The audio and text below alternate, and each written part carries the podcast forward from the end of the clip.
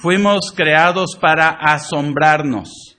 Es parte de lo que es ser hechos a imagen de Dios, que las cosas nos asombren. Es correcto, es bueno ser asombrados. Pero todo lo que nos asombra, todo lo que, lo que nos impacta debe señalar, son, son eh, señales, son letreros que apuntan hacia Dios. Y es lo que el que no conoce al Señor, no ha sido redimido por Cristo, todavía no entiende que esta vida es todo lo que nos rodea y, y las grandes experiencias son para señalar al creador de todas las cosas, al que de la nada hizo lo grande, hizo lo impresionante, hizo lo excelente, lo mejor de la vida fue creado por Él para que entendamos quién es Él, para que disfrutemos a Dios. Es un disfrute increíble entender que que, estamos relacionándonos y adorando al creador de estas cosas. Quisiera que todos ustedes pudieran habernos acompañado anoche. Eh, después del culto nos llevaron a la casa de la hermana Ruth y su papá. ¿Cómo se llama la hermana? Saúl, Saúl, gracias. Siempre me tiene que recordar. Saúl, eh, eh, estuvimos en su casa, hermanos, comimos un pozole Mm, mm, mm. Increíblemente delicioso. Uno se está asombrando en, en la comida. Creado, todos los ingredientes creados por Dios y preparados por manos que están reflejando a Dios, ¿verdad? Pero después de la cena, hermano, algo que no nos esperábamos, disfrutábamos del compañerismo, los que estuvimos allí, con la mesa llena, ¿no? De, no sé cuántos, 15, 20 personas, estábamos ahí disfrutando mucho y luego dicen, eh, Perlita, hija de Jaime Isari, ella va a contar un cuento que ella ha preparado. Ah, a ver, nos tenía todos así, hasta los chiquititos se acercaron y estaban así, atentos a su historia, cómo subía una montaña y que la luna está muy alta, no sé cómo le, pero nos tenía así, que con la jirafa y la cebra y el león y wow. Estuvimos asombrados, pero saben que ese momento apunta a Dios, el creador, y, hay que orar por, por, Jaime y Sari porque tienen un trabajo, ¿no? Eh, eh, con, con, una niñita de tanto talento y dones. Yo sé que yo a esa edad, a mí me, me encantaba pasar en los cultos a cantar. Eh, y me encantaba que me dijeran, qué bien lo hiciste. ¿Verdad? Qué bonito se sentía que a uno le alaben. Pero uno es por ser imprudente e inmaduro, ¿no? Uno no entiende, no, no, no, no. Si hago algo bien y, la gente lo disfruta y tal vez se asombren, ¿verdad? Uno sueña con que, ay, que me escuchen y se asombren de mí. Ah, no, eso es robarle la gloria a Dios. ¿Verdad? En, en mi juventud de imprudencia, wow, qué orgulloso cómo disfrutaba demasiado las cosas incorrectas. Ayer nos decía el pastor Luis de, de cómo eso es un gran peligro en, en, la juventud que nos gusta predicar. Yo siempre soñé con estar al frente porque desde que puedo recordar mi papá siempre estaba al frente dirigiendo cantos y me encantaba dirigir cantos, ¿verdad? O predicar y yo ponía a mis hermanos y les predicaba. Un día Llegó la tía Betty, misionera, a la casa. Tenía yo cuatro años y ella dijo, ¿qué quieres ser tú, Samuelito, cuando crezcas? Yo le dije, yo voy a ser misionero como mi papá, para no tener que trabajar. o sea, el, el corazón, ¿verdad? Bien desviado queriendo algo bueno. Yo creo que Dios ya tenía sus planes para mí, ya se estaban reflejando, claro que sí. Pero necesitaba santificar mi corazón, ¿verdad? Estaba muy desviado. Entonces, eh, eh, empiezo con todo eso para decir, le estás pidiendo a Dios que santifique tu corazón y que corrija tus motivos por asombrarte, por disfrutar. Saben que los drogadictos están buscando ese asombro. Toman la droga y, ay, ya siento este asombro. Están tan desviados.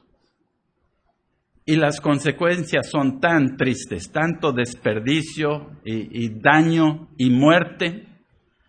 Los que toman alcohol y no pueden dejar de tomar alcohol, ¿por qué? Porque ya buscaron y buscaron asombrarse y sentirse increíble y es lo que, si eso es lo que mejor tienen, pobrecitos, ¿verdad?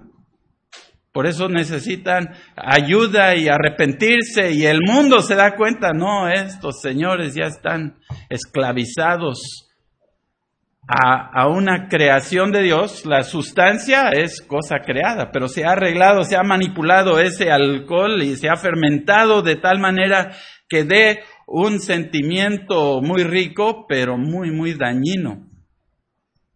Dios no creó las cosas para eso. Recuerdo a los, por ahí de los 12 años que fui en mi primer viaje misionero muy emocionado. Ya había ido algunas veces a Palo Blanco. ¿Saben dónde es? Acá al norte, antes de Tampico o después, después de Tampico. Ya ni me acuerdo exactamente bien, pero íbamos a una isla, Palo Blanco, adelante, y era una gran aventura. Nos subíamos a un barco y en el agua y qué bonito. Y llegábamos a, a este lugar, nos bajábamos en la arena, todo era arena, arena, qué, qué divertido y, cargaban el motor de la lancha para que no se lo robara nadie, ¿no? Y, ahí lo cargaban como las uvas que cargaron los israelitas cuando regresaron, así iban y, se veía impresionante todos los que todos los que fuimos y me tocó ir y me iba a quedar una semana, llevamos una tienda de campaña el, el, pastor Pablo de la Garza, jovencito y predicador fuerte, él iba a predicar en las noches y los, los alumnos del instituto de acá de la Ruiz Cortines, todos íbamos para pasar y, cuando íbamos entrando al pueblo, los niños gritaban, ya vienen los aleluyas, ya vienen los aleluyas, así, así decían de nosotros. Yo decía, no, nosotros no somos aleluyas. Pero ¿saben qué? Tenían razón. Sí, somos los aleluyas, ¿verdad? Acabamos de cantar hace ratito, aleluya al Cordero Salvador. Aleluya digno de adoración. Uno va, Dios es tan paciente, uno va entendiendo poco a poco las cosas, ¿no? ¿Por, por qué él nos da tantos regalos hermosos. Y el Salmo 19, que también lo mencionamos hace ayer y antier, que, el Salmo 19 dice, los cielos cuentan la gloria de Dios para que uno vea el cielo azul y escuche la predicación. Es una predicación sin palabras para asombrarse de la gran creación de Dios. Y todos los hombres saben que un creador lo hizo, pero pero el necio corazón dice, no, no le voy a dar gracias a ningún Dios. Es más, yo voy a decidir que Él no existe. Pero todos saben que sí existe. Todos saben. Pero por endurecer su corazón no quieren adorarlo a Él, quieren adorar lo que Él hizo y no reconocer al, Creador. Y el sol es, es eh, señalado en ese capítulo como el, novio, ¿no? Que pasa por el cielo todos los días, nos está hablando y nos está predicando también. Y la tierra, donde vivimos nosotros, la tierra está chiquitito así en comparación al gran sol, ¿verdad? El sol es enorme y el sol está a una distancia lo suficientemente lejos para no quemarnos, porque si estuviéramos más cerca nos quemaríamos así. Pero no está tan lejos para que nos congelemos de frío. O sea, está en el lugar perfecto, la distancia perfecta porque así lo, hizo nuestro asombroso Dios y los colgó. ¿Cómo, ¿Cómo los colgó en el aire? ¿Quién sabe? Pero el sol nos jala y la tierra da vueltas al sol una vez al año y, tiene la fuerza para jalar. Si estuviéramos demasiado cerca, nos jalaría y nos quemaríamos, ¿verdad? O sea que Dios ha hecho su, su universo interdependiente. La tierra depende del sol para su calor, depende del sol para energía, para que crezcan las plantas no tendríamos plantas si no fuera por el sol, interactúa con el agua, que es increíble, todo es interdependiente, no es un accidente.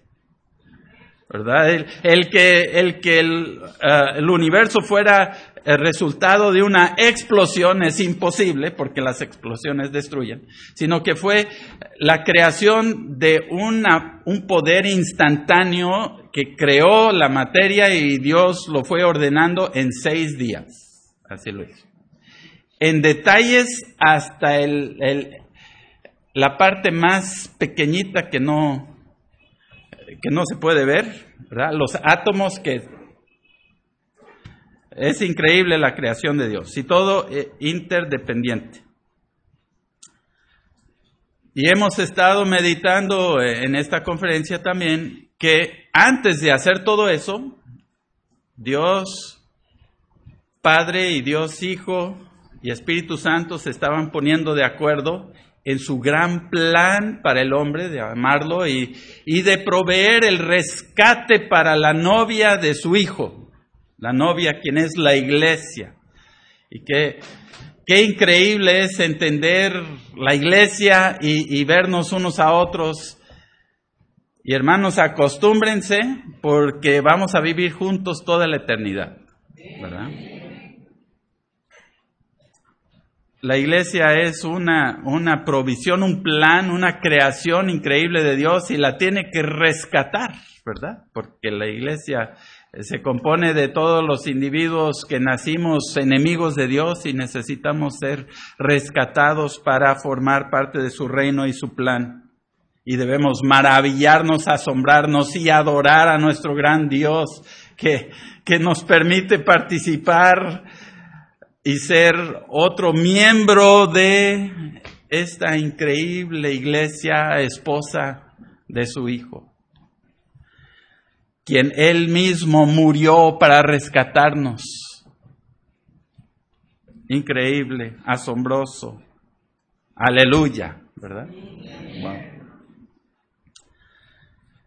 Y la novia, pues también tiene su belleza, ¿verdad? Siendo creación de Dios, Dios la va formando, eh, eh, los creyentes en Cristo. Y la novia es un cuerpo con cada miembro interdependiente, porque Dios creó al hombre a su imagen y luego dijo, no es bueno que esté solo, necesita depender de otra persona. El hombre no es autosuficiente, no tiene todo él mismo, como el mundo nos dice, cree en ti, no, el Dios que te hizo, te hizo dependiente de otras personas. Eres interdependiente en el cuerpo de Cristo. Así como el sol y la luna y la tierra. Eh, eh, creo que el sol no, no depende de la tierra, si es que es como Dios, ¿verdad? Pero la tierra depende del sol y depende de la luna y, todas las cosas en la tierra, la abejita que, que chupa el, eh, y vive de, la miel de las flores y de las plantas que, como, como el maíz, que depende de que llegue la abeja y, se lleve el polen. Y yo no sé cómo funcionan todas las plantas, no, no estudio eso, pero sé que es muy interdependiente. Todo el sistema creativo también uno no pudiera haber llegado antes del otro, ¿verdad? Porque la planta depende de la abeja y la abeja depende de la planta. Dios los hizo interdependientes y así hizo la iglesia. Vean conmigo Romanos capítulo 2, hermanos. Vamos a meditar en este concepto del cuerpo de Cristo creado por Dios y sus miembros que son interdependientes. Primeramente somos dependientes de Dios.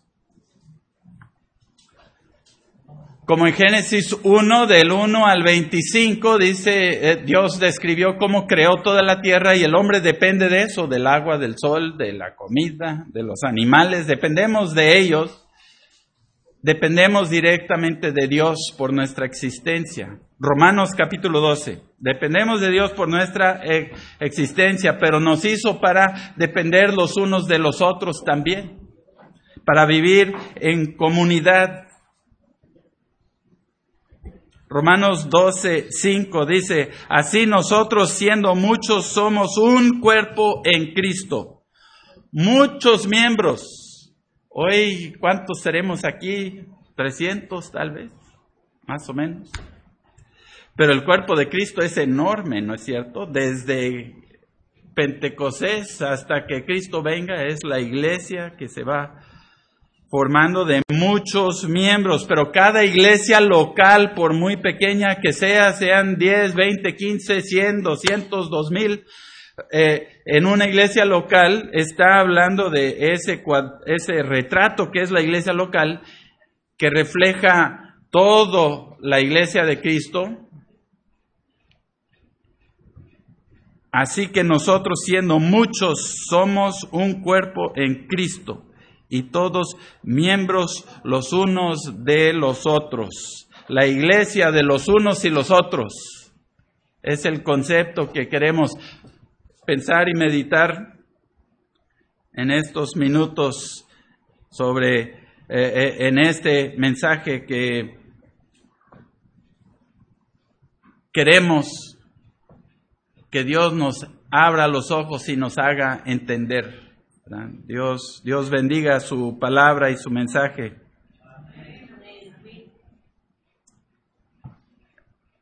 ¿Han escuchado o saben algo de la Marina de los Estados Unidos? Es una división de soldados muy, muy estrictos y muy bien preparados.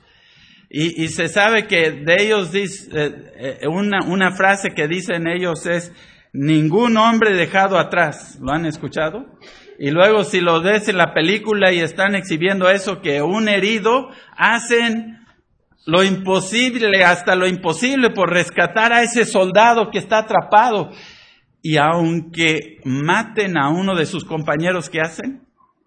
Quieren llevarse el cuerpo para poder regresarlo a su país, si están en otro país o donde estén, y poder entregarlo. Y un, un periodista de otro país que nunca había visto esto, le tocó estar viendo y observando a, a estos soldados de los Estados Unidos y dijo, wow, dijo, aquí tratan a sus muertos mejor que en mi país tratan a los vivos. Dice, con razón hay tanta lealtad y, esfuerzo. Pues en un país militar, en su, ejército, es una pequeña ilustración. En la iglesia tenemos más razón para ser leales y por no dejar a nadie atrás, por no decir este miembro es demasiado pequeño, no es importante, ya déjenlo. No nos amamos, dependemos unos de otros y el miembro más pequeño, dice el Señor, si le das un vasito de agua, estás dándole un vaso de agua al Señor, a la cabeza de la iglesia. Nuestra cabeza es Cristo. Y lo servimos a Él cuando nos servimos unos a otros. Versículo 10 de ahí mismo de Romanos 12. Versículo 10 dice, Amaos los unos a los otros. ¿Ya vieron la frase? Unos a los otros. Se repite. Amaos los unos a los otros, los muchos miembros del cuerpo de Cristo, con amor fraternal. ¿Qué significa eso? Amor fraternal.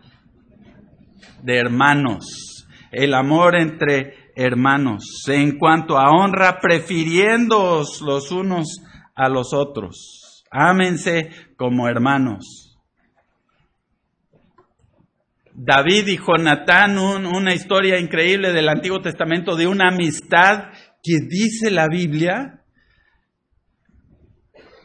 tenían un amor mejor que el amor de un hombre y una mujer. ¡Wow! ¿A poco? ¿Verdad? Uno dice, ¿a poco? El amor más grande que vemos es el romántico, que, que, uno persigue al otro y luego el otro le persigue y hay aventuras, hay, hay problemas, pero sea, por fin superan, ¿verdad? Todo, todo obstáculo y están juntos para siempre feliz jamás. Y uno dice, wow, es el amor más grande romántico, ¿no? La Biblia dice, hay un amor mejor que ese. Es el amor de la amistad leal y fiel. ¿Ya descubriste, ya te asombraste del amor de Dios que hay entre amigos? Y más bien entre hermanos. Y no hay que amarnos, hermanos, como yo y mis hermanos nos amábamos de chicos. Aquí hay personas que nos conocían nos enojábamos, nos pegábamos, nos traicionábamos, nos, lastimábamos a cada ratito, hijos de misioneros. Hace unos años vinieron aquí unas personas que yo no reconocía, eran unas, unas mujeres, ya grandes como yo, no, no lo reconocí, pero dijeron que eran de, de la cuartería al lado de, de nosotros en la calle 4. Tú has de saber de quién hablo, Maribel. Pero las, las chicas que vivían dijeron, ah, sí, tú eres el que nos corriste de tu casa. Bien enojado, ¿verdad? Bien grosero. ¿Quién sabe qué habían hecho para enojarme tanto? ¿Verdad? Yo les puedo echar la culpa, pero no, me vinieron a, a, recordar de mis pecados, ¿verdad? De, mi muy, muy pobre carácter que todavía no se me borra todo, hermanos, ¿verdad? Ni el tuyo tampoco se te va borrado. Solo te recuerdo antes de que me juzgues demasiado severamente. Pero aquí nos dice que Amaos los unos a los otros con amor fraternal. Disfruten, disfruten. Y es fácil cuando uno está comiendo un pozole disfrutar de los hermanos, pero hay otros momentos que no es tan fácil.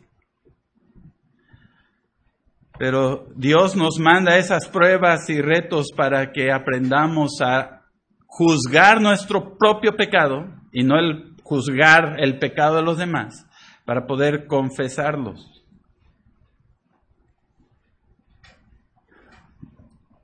Vean el, capítulo 13, versículo 8. No debáis a nadie nada, sino el amaros unos a otros con ese amor fraternal, ¿verdad? Porque el que ama al prójimo ha cumplido la ley. Dice, no deban nada a nadie, pero sí les deben su amor. ¿Por qué? ¿Por qué debemos amor?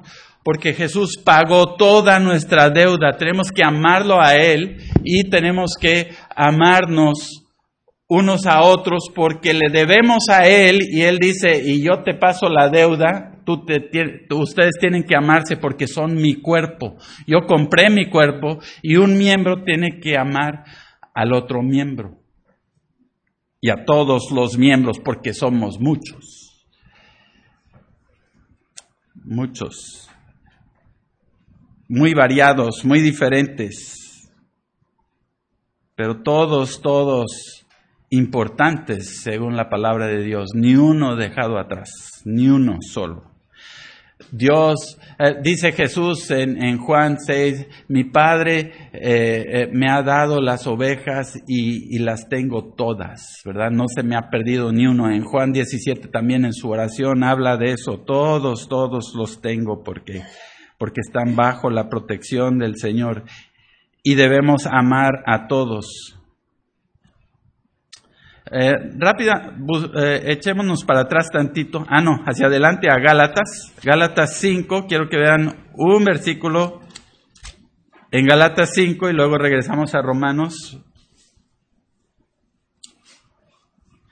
Gálatas 5, versículo 6. Gálatas 5, 6. Porque en Cristo Jesús ni la circuncisión vale algo, ni la incircuncisión. No hay que enfocarnos en esas cosas, dice. No es para estarnos dividiendo sobre el legalismo, sino la fe que obra por el amor, sino la fe que obra por el amor que está diciendo. Aquí agregamos la idea de fe y amor porque van juntos.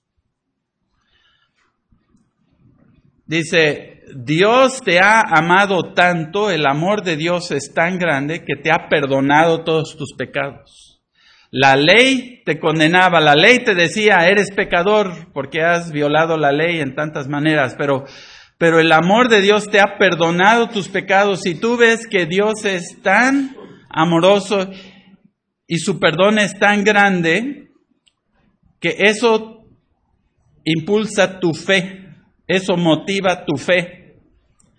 Y, y, tú, y con tu fe tú vas a amar a tus hermanos, aún los más difíciles de amar, los más tremendos, los más traviesos, los más eh, eh, raros o los más diferentes a ti. Tú dices, no, pues yo amo a los hermanos, pero este hermano, ¿verdad? Y Dios dice, con tu fe ama a todos tus hermanos. Confía en lo que Dios dice, aunque en este momento te cueste trabajo. Eso, es, eso hace crecer tu fe. ¿Y qué motiva tu fe? No es el mandato amarás a tu hermano. eso no te motiva. Escuchas el mandato y dices, ah, Dios dice que tengo que amar a mi hermano. Pero este hermano, ya la regué, ¿verdad? No lo amé al 100%, entonces ya soy culpable de la ley, digno de muerte pero Dios me perdona, me perdonó. Ah, este hermano que me, que me ofendió, no, no lo amo. Pero Dios me ha perdonado tanto que, ah, entonces sí voy a amar a este hermano o a esta hermana. ¿Por qué? Porque Dios me amó tanto que no puedo hacer otra cosa. No tengo opciones. Voy a pagar bien por mal voy a hacer algo por mi hermano, le voy a dar un vaso de agua, le voy a, le voy a dar un regalo, le voy, le voy a saludar como no lo he saludado antes. ¿Por qué? Porque el amor de Dios para mí es tan grande que ahora yo voy a hacer, Él me amó siendo su enemigo y ahora yo tengo que amar aunque sienta que es mi, mi enemigo, pero somos del cuerpo en Cristo. ¡Wow! ¿Verdad? El amor informa y alimenta nuestra fe, así como el sol alimenta la tierra, el amor de Dios alimenta nuestra fe y eso produce amor fraternal. Regresando a Romanos 14, versículo 13. Vamos a ver dos más y con eso terminamos. Romanos 14, 13. Así que ya no nos juzguemos más los unos a los otros, sino más bien decidir no poner tropiezo u ocasión de caer al hermano. Ya estoy pensando tanto en el hermano y veo los problemas y, veo los conflictos y veo que yo he pecado y decido voy a quitar el tropiezo. Aunque tengo el derecho a mi, póngale lo que quiera ahí, tengo el derecho a mi espacio tengo el derecho a mi lugar en la banca. Luego vienen y me la quitan, ¿verdad? Me ofenden. No, dice, no nos juzguemos más los unos a los otros. No hay que estar juzgando al otro diciendo, no sirves. ¿Sabes qué? tú no tienes un lugar importante y no tienes un servicio para el Señor y por lo tanto no sirves. Es otra frase que hemos estado como, no hay que aprender a usar ese como con mucha habilidad, ¿verdad? De decir no sirves. El que no sirve, no sirve. Aquí está diciendo no estés juzgando. ¿Por qué? Porque tal vez no sirva hoy, no está sirviendo hoy, Pero si quitamos los tropiezos que le hemos puesto, si dejamos de sacar el pie y cada vez se va cayendo y por eso no está desanimado y no quiere servir, pues deja de tropezarlo. ¿Verdad? Quítate tu orgullo, trágatelo, deséchalo, mátalo y deja de ponerle tropiezo a tu hermano. Ámalo. Vine con mi familia en 1991, con mi esposa y mi hijo Natanael de tres años de edad.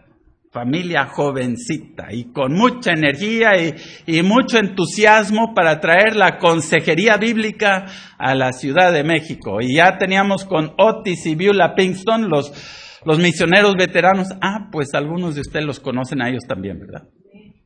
Ellos tuvieron gran parte en levantar esta iglesia, Otis y Beulah Pinkston. Para mí, el tío Otis y mi tía Beulah. Y, los conocía de Poza Rica, pero ya estaban en la Ciudad de México y fuimos para trabajar con ellos por allá y aprender de ellos. Y, y que por lo menos tenía algo de sabiduría de saber que, que yo no estaba listo para llegar y fundar iglesias yo solo con mi fuerza, ¿no? Sino que tenía que llegar y aprender de unos veteranos que habían hecho ese trabajo muchas veces y, podía aprender mucho de ellos. Pues llegamos, nos instalamos, estábamos disfrutando, el hermano Otis bien entusiasmados también, me vas a ayudar a empezar un ministerio de consejería y vamos a, a, mejorar el discipulado de la iglesia y vamos a servir juntos y ahí vamos. Y después de tres meses de haber llegado y acostumbrándonos, mi esposa aprendiendo español porque hablaba muy poquito y, ahí batallando con el español, eh, pero, pero ahí muy contentos de estar. Y el, una noche el hermano Otis dijo, les voy a pasar a, visitar. Ah, pues sí, con mucho. El hermano Otis, la hermana Viula, mi tío Otis y mi tía Viula vinieron a la casa. Y lo vi un poco serio al hermano. Ah, bueno, ¿qué nos va a decir? Dice, los hermanos de la iglesia, un grupo de diez hermanos, se reunieron e hicieron una lista 32 quejas de ustedes. Así no tenía que comenzar este gran ministerio de misionero, ¿verdad? Oh, está más serio de lo que yo pensaba, está más difícil. Y él dijo, ni te voy a mencionar 30 de las quejas. Dice, ya les dije al grupo que no, no, no, no, así no se hace. Pero dice, sí te quiero preguntar de dos cosas. Dice, ¿resisten ustedes que las hermanas se acerquen con su hijito de tres años? Es que él venía bien cachetón y bien chulo y, y todo, cada vez que llegamos a la iglesia, lo querían besar y le querían agarrar los cachetes. ¡Qué chulo está este niño! Y él ya ni quería ir a la iglesia porque decía, no, me atacan. Y ya estábamos como que, ¿verdad? Lo, queríamos proteger. Y dice el hermano Otis, dicen los hermanos que ustedes no los aman, no los quieren saludar. Dice, y la hermana Jamie, mi esposa, dice, todas las hermanas se saludan de beso y la hermana Jamie como que no estaba acostumbrado a eso. No, no, no era tan, los hermanos Pinkston, no, ya tenían años de conocer la cultura y cómo saludaban, abrazos y besos y, y mucho hermano, ¿verdad? Qué gusto verte. Y veíamos eso y, oh, pero crecí en México, pero así no le hacíamos allá en Poza Rica, ¿verdad? Nos saludábamos y, y ya, ¿verdad? Así, pero... El, ¿Qué nos estaba diciendo? Más amor, por favor. O sea, es, es todo, estas 32 quejas, estas 32 juicios que nos señalaban, ustedes están mal, no, es, no son bienvenidos, es lo que sentimos, ¿verdad? No son bienvenidos, ya regresense, por favor. Más amor, por favor. Es lo que nos está diciendo. No se juzguen, no pongan tropiezo. Amén. Más amor, por favor. ¿Para qué? Para que el mundo se asombre de cómo nos sabemos llevar, por muy diferentes que seamos los unos de los otros.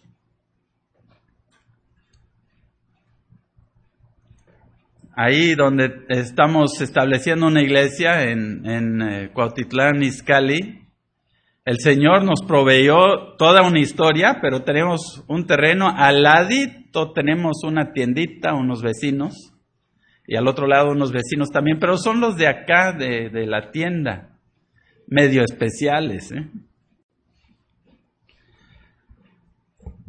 Y, un día tocaron su música a todo volumen y no, eh, con mucho trabajo escuchábamos la predicación. ¿Qué pasó? Fuimos a preguntar. No nos decían, pero pusimos a pensar, ah, sí, los balonazos. Los niños estaban jugando balón y pum, pum, contra la pared. Dejamos de hacer eso. Ah, qué bueno. Unos meses después, otra vez, música fuerte. Ah, ahora, ¿qué hicimos? Y pues no jugamos balón, no hicimos. ¿Qué? ¿Qué pasó? Pues una hermana que, que estaba en consejería me dijo, ¿sabes qué, pastor? Me rajaron las llantas el domingo. Una llanta quedó inservible, bien profunda la cortada, me echaron a perder la llanta. Dice, y creo que es porque estaba estacionada enfrente de la tienda. Dije, ah. Entonces, ¿saben qué hacemos? ya trabajamos todos los domingos y estamos educando a la iglesia para que no se estacionen enfrente de la tienda. Hay que dejarle todos sus espacios y, más allá y más acá, pero déjenle el espacio enfrente. Un domingo llegó temprano, uno se estacionó ahí, le iba a decir a Dani que quitara su coche, pero se me olvidó y a media clase de escuela dominical ya empezaba yo a escuchar música. Un poco más fuerte y dije, oh, oh, se me olvidó decirle, ¿verdad? O sea, todo es, pero la calle es de todos, podemos estacionarnos donde queremos, ¿no? No. Decidan no poner tropiezo u ocasión de caer. No son hermanos, pero son vecinos. Y hay que mostrar el mismo amor que tenemos en la iglesia para los que necesitan conocer a Cristo. ¿Estamos de acuerdo? Ya va el último, Romanos 15, 17.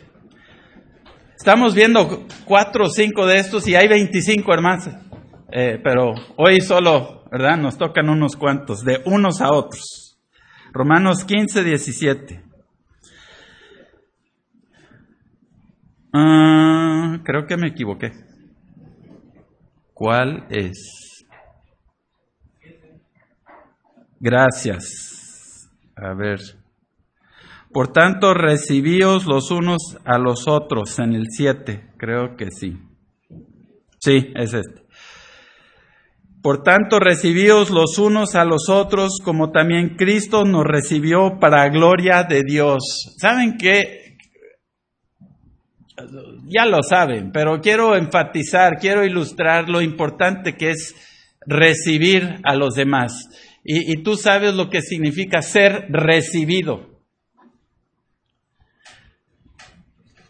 Tenía yo 17 años de edad, fue mi último año en Poza Rica, creciendo por acá, y, y, me fui a los Estados Unidos con mis papás y entré a mi segundo año de preparatoria y pasaba un autobús donde yo y mi hermano Juan, que siempre era de mi estatura, él con pelo oscuro, castaño, y yo con pelo rojo brillante.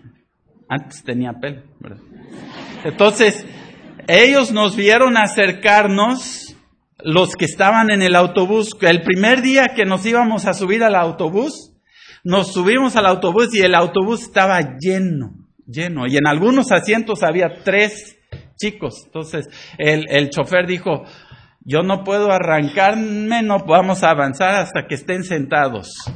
Y yo, mi hermano, a ver dónde, a ver dónde. Nadie nos invitaba. Siéntanse. Y nos acercábamos a un asiento de dos y ellos así como para no sentarnos. Entonces nos íbamos más adelantito y por fin, ay, ya, y nos veían así. Hermanos, sufrimos todo el año así. Todos los días era lo mismo. Porque éramos los últimos en subirnos al autobús.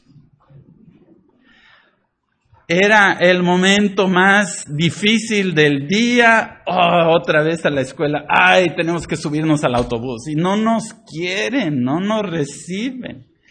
Faltaba una semana de terminar el año después de sufrir tanto. Íbamos de regreso a la casa y siempre había menos alumnos en, el autobús porque se regresaban en casa. Siempre había más espacio. Estábamos sentados allí y mi hermano Juan hablando con una persona, otra, eh, una chica, yo creo. La chica dijo, ¿qué? ¿Ustedes son hermanos? O sea que no nos parecíamos y éramos de la misma estatura. Dijeron, pues todos pensábamos que eran gay y no nos queríamos sentar con ustedes.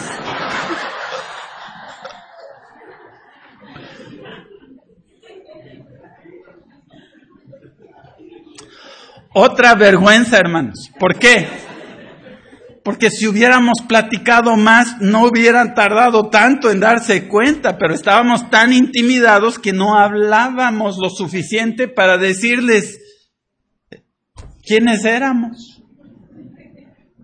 Sufrimos mucho y no nos recibieron. Es horrible ser rechazado y no recibido. En cambio, cuando eh, eh, fui por primera vez a la iglesia de fe allá en Lafayette, Indiana, en la iglesia que ahora, donde conocí a mi esposa. Eh, mis papás me presentaron una pareja, Ken y Clara Bixby. Nos hicimos amigos instantáneamente y dijeron, y cuando vengas el siguiente verano, te quedas con nosotros. Una parejita joven wow, ustedes me darían un espacio por tres meses en su casa. Ah, sí, con mucho entusiasmo, así como era mi mamá con todo mundo de recibir, así me recibieron. Es impactante, es asombroso ser recibido. Ellos son grandes amigos hasta el día de hoy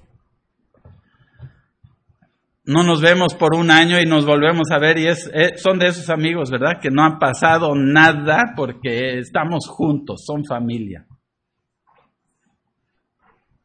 Recíbanse unos a otros. Entonces, la familia de Dios es interdependiente y todos los mandatos de unos a otros es para ayudarnos a saber cómo funcionar como el cuerpo de Cristo y, a, y ser algo asombroso para los que lo vean y glorifiquen a Dios y digan, wow, qué familia.